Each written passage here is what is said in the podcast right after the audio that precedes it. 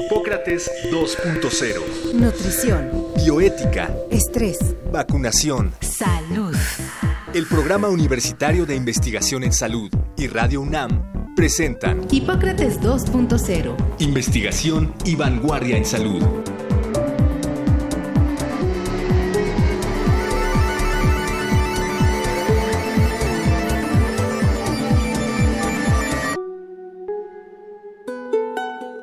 El dolor de espalda, lumbalgia o dolor lumbar es causa principal de discapacidad en todo el mundo. En los últimos años su impacto ha crecido y parece no detenerse. La mayoría de los casos de dolor de espalda se asocian a factores relacionados con el estilo de vida y enfermedades crónicas como el sedentarismo, la obesidad, el tabaquismo y el nivel socioeconómico bajo. Para la atención adecuada de este padecimiento, primero se debe de reconocer como un problema de salud pública y después se debe de actuar en consecuencia para su prevención y tratamiento adecuado.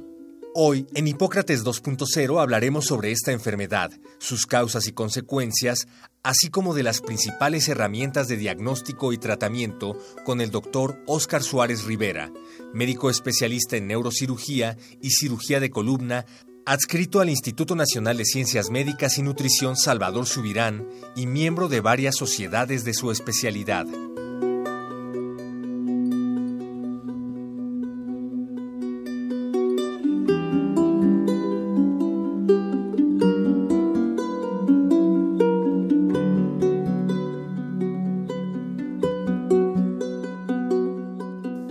Bienvenidos a Hipócrates 2.0. Eh, yo soy Omar López Vergara y como todas las semanas estoy con Mauricio Rodríguez. Mau. Hola, ¿qué tal Omar? Amigos del auditorio, bienvenidos.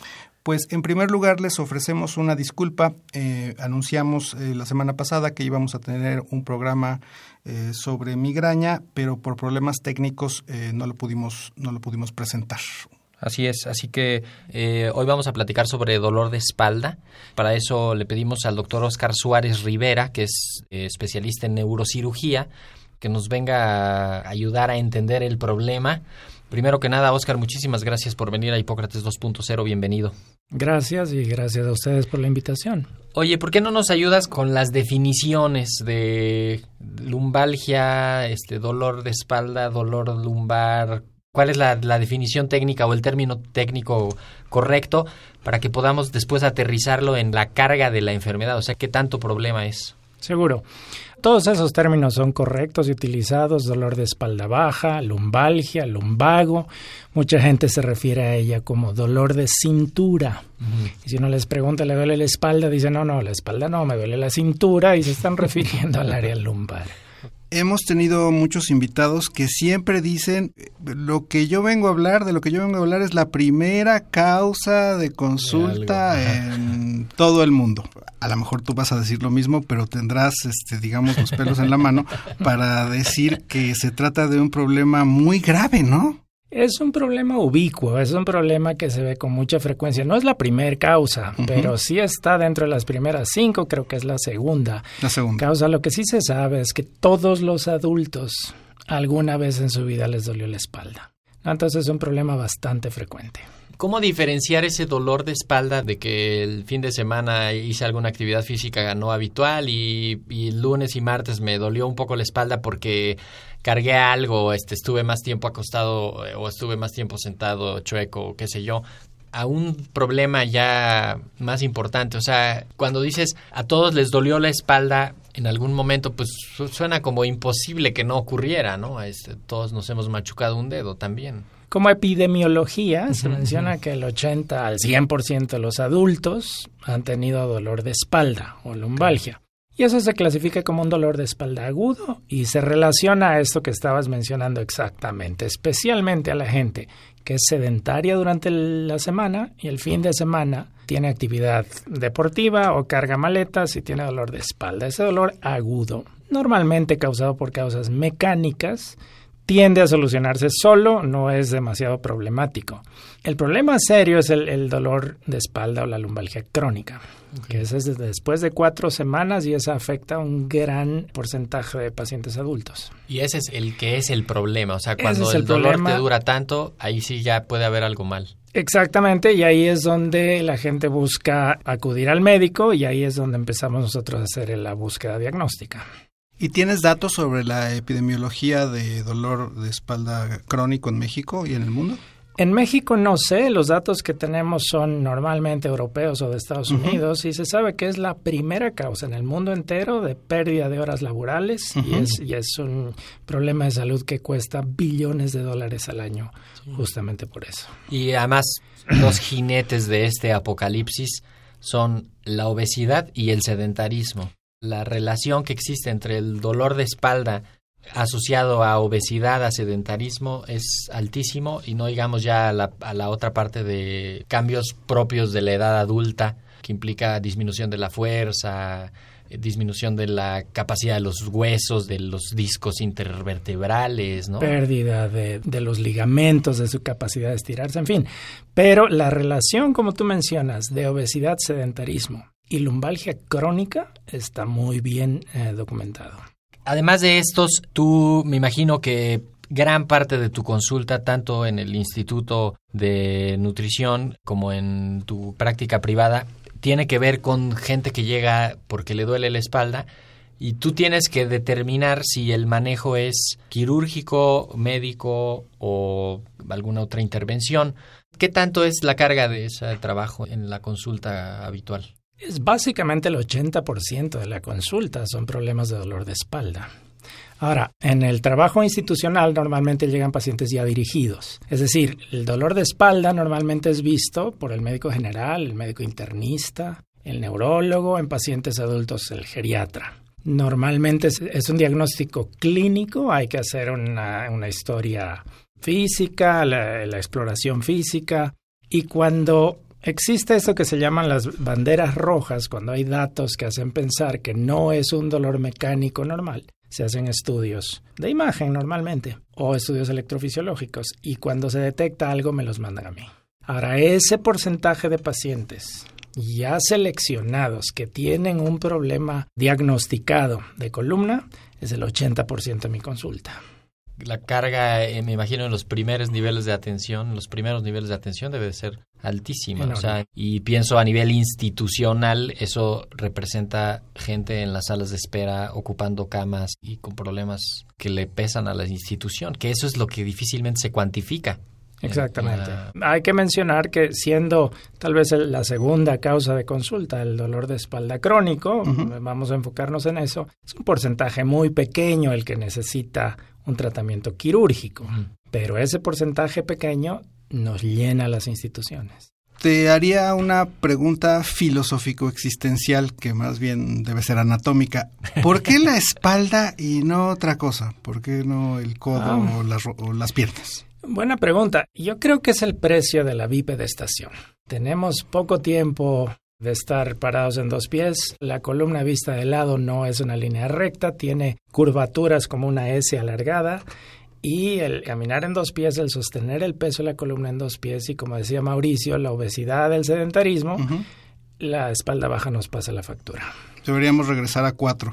Desde el punto de vista del de lumbar sería una maravilla caminar en cuatro todo el tiempo. regresar, regresar a las cuatro. A, ser cuadrúpedo. Oye, Oscar, yo quería preguntarte la famosísima hernia de disco. Me imagino que está sobrediagnosticada y, y cada vez más dicen, no, es que tengo hernia de disco y tengo hernia de disco. Hay criterios técnicos muy específicos para hacer el diagnóstico. Hay, me imagino que hay muchas presunciones clínicas que te pueden orientar a eso, pero qué tanto es real ese problema y más o menos qué se hace. Sí, es un problema muy real, es una enfermedad más o menos de gente joven a partir de los 30, 40, 50 años. Es un problema bastante frecuente. Afortunadamente no es difícil diagnosticarlo. Desde el punto de vista clínico se diferencia la lumbalgia. La lumbalgia es un dolor de espalda, con muy poca irradiación. Ese es el dolor de espalda, la lumbalgia. La hernia de disco se manifiesta y la gente lo comenta, doctor, tengo ciática. Eso significa un dolor que se irradia la pierna, es un dolor neuropático que ciertamente inicia en la región lumbar, pero se va hacia la pierna por la parte posterior en el 80% de los casos, baja de la rodilla y puede involucrar la planta del pie, el dedo gordo, el dedo pequeño, dependiendo de qué raíces se agarran. Entonces, la hernia de disco se diagnostica clínicamente hay ah, maneras ah, de exploración física de sospechar una hernia de disco. Y una vez que esto se hace, se toma una resonancia magnética y unas radiografías y con eso el diagnóstico es bastante claro. ¿Qué hacer al respecto es otra cosa, pero el abordaje diagnóstico está bien establecido y es bastante claro. Oscar, además de la obesidad y el sedentarismo, que bueno, pues las indicaciones serían obvias, ¿no? Baje usted de peso y muévase más, ¿no? Chéquese, mírase y muévase o algo así. Así es. Además de eso, ¿qué otras recomendaciones podrías dar para evitar este mal tan ubicuo como tú dices? Bueno, de las ah, medidas profilácticas, Sí. lo que se menciona es eso, mantener actividad física, la parte muscular actúa como una faja que da estabilidad a la columna. Entonces, tener los músculos en buena condición es, es fundamental, el no darle demasiado peso a esa columna lumbar, eso ayuda mucho, dejar de fumar. ¿Dejar de fumar? La- dejar de fumar la nicotina este, afecta la calidad de los huesos. Incluso en pacientes que tienen problemas de tabaquismo, tratamos de no operar hasta que se solucione ese problema. En este caso, los parches de nicotina no sirven porque es la nicotina la que afecta la calidad del hueso. Y en pacientes con osteoporosis, la cantidad de problemas postoperatorios aumenta. Entonces, básicamente es tratar de mantener una vida sana, no estar en sobrepeso, eh, mantener la faja muscular en buenas condiciones y eso ayuda mucho a disminuir el problema de, de columna lumbar. ¿Qué pasa con alguien que tiene dolor lumbar y se mete a un programa de ejercicio queriendo fortalecer esta área del ki que le llaman los, los chinos, ¿no?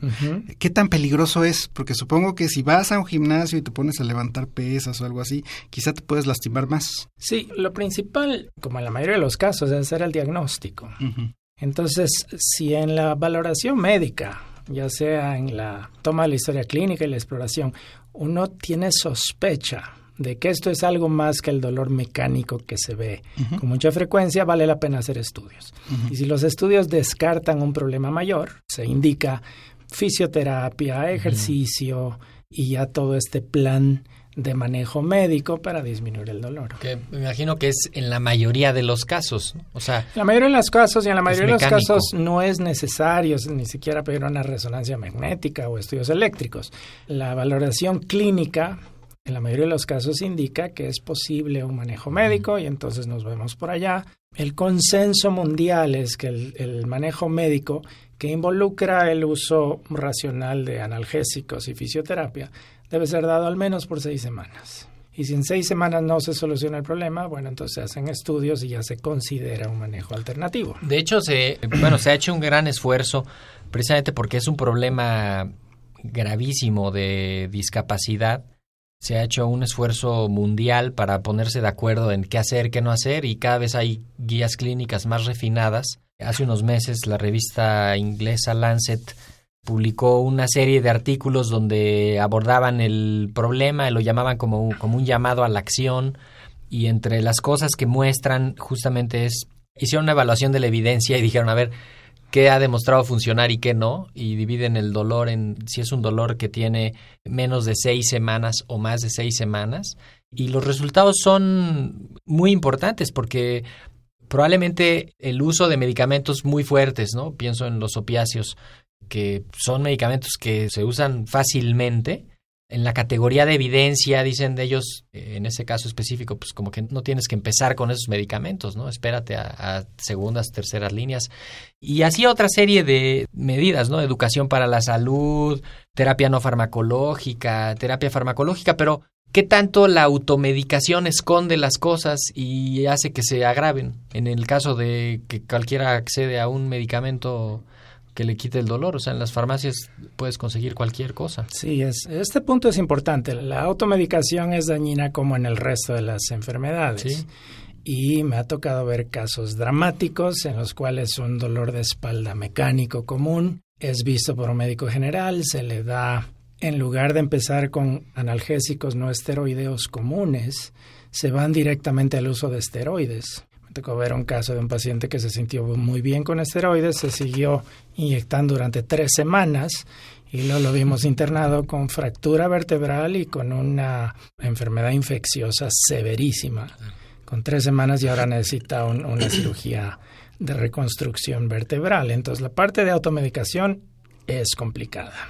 ¿Y se puede complicar fácilmente? ¿Un dolor? Normalmente no. Normal, lo que ocurre es los pacientes empiezan a tomar justamente analgésicos antiinflamatorios no esteroideos.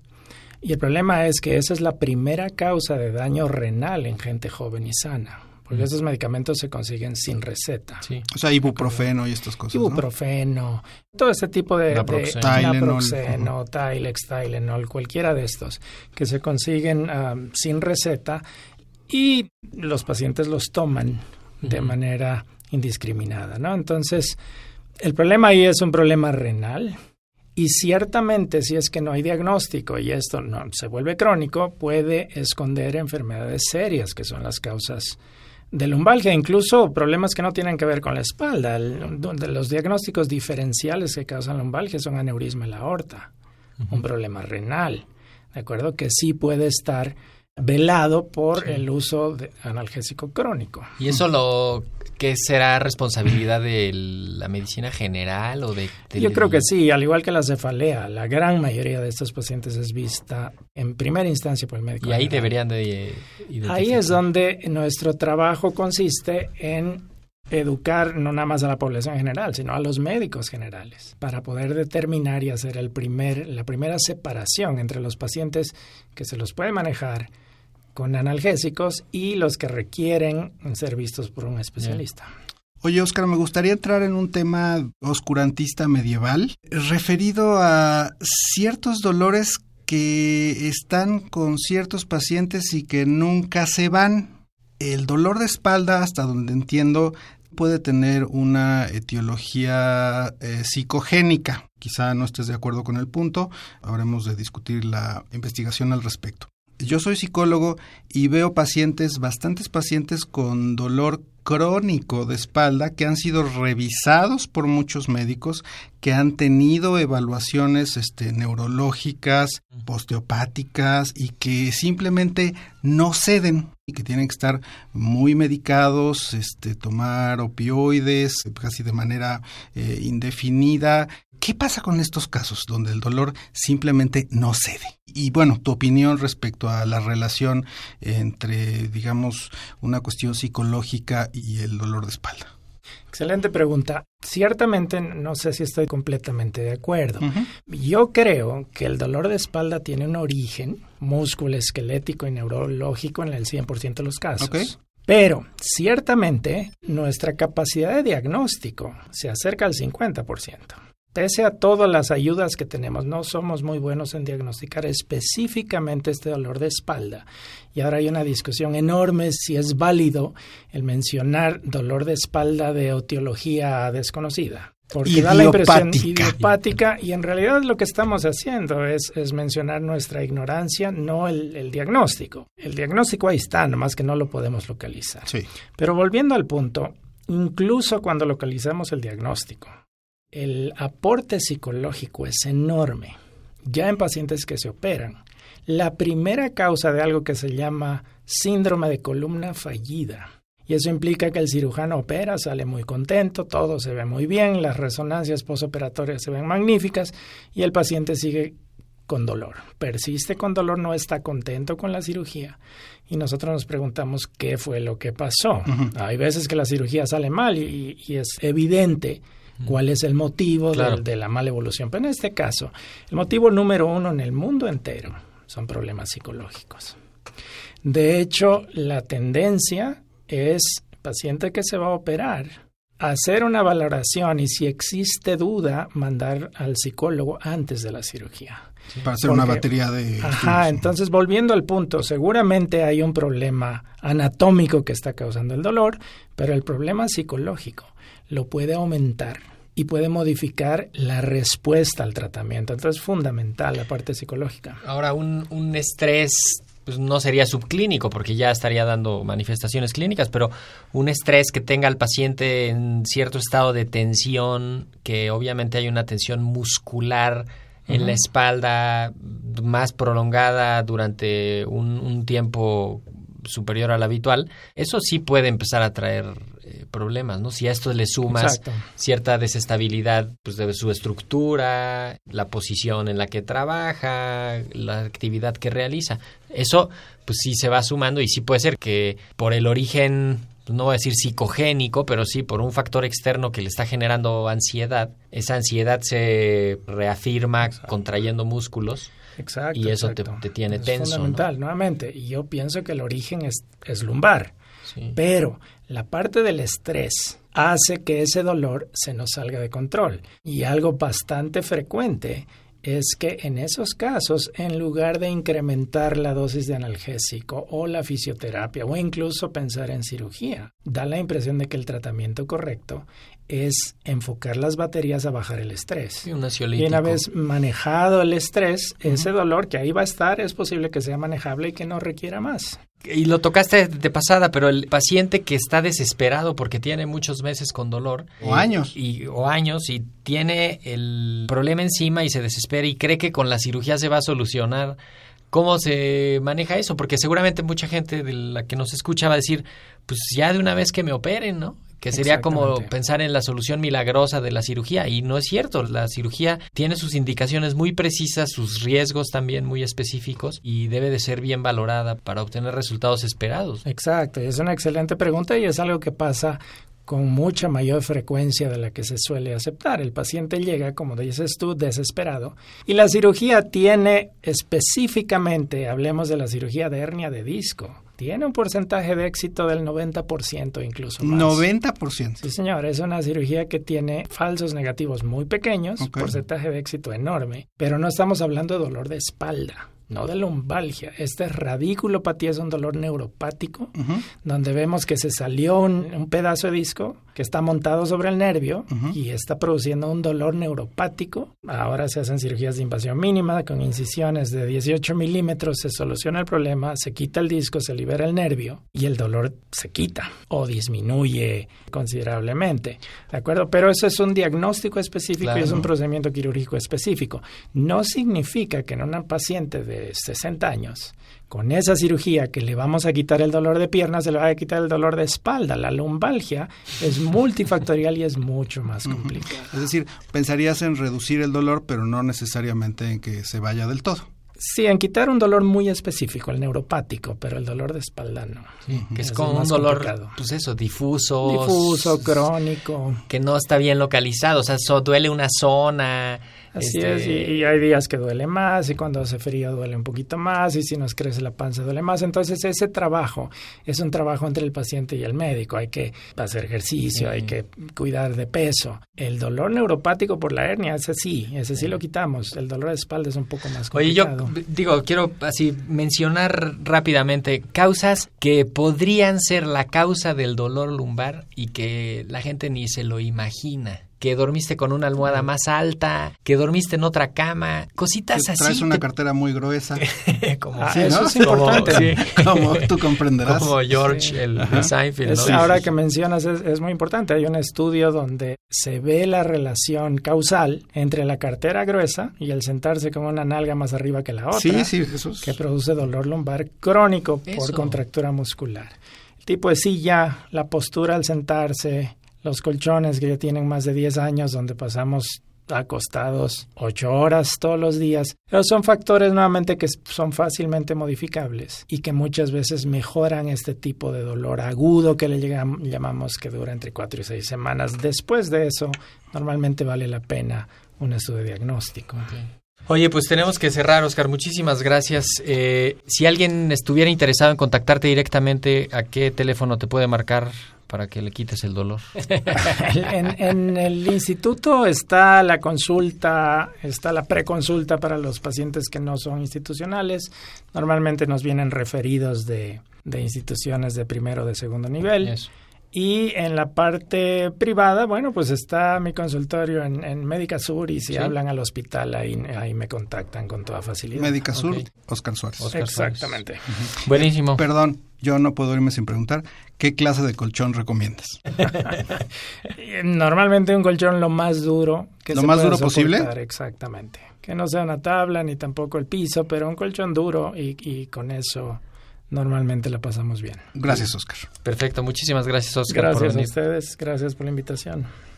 ¿Y eh, qué tenemos para la próxima ocasión, eh, Mauricio? La próxima semana vamos a platicar sobre las enfermedades de los oídos.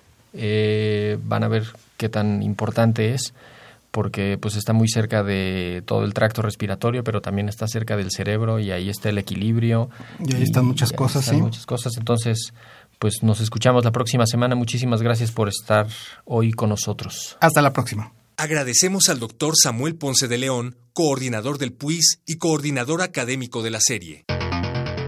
El Programa Universitario de Investigación en Salud y Radio UNAM agradecen tu escucha. Te esperamos la siguiente semana para platicar sobre lo último en materia de salud e investigación en Hipócrates 2.0. Investigación y vanguardia en salud. Se despiden de ti en la producción Patti Gamboa, Héctor Castañeda y Alejandra Gómez. Hipócrates 2.0. Radio UNAM. Experiencia sonora.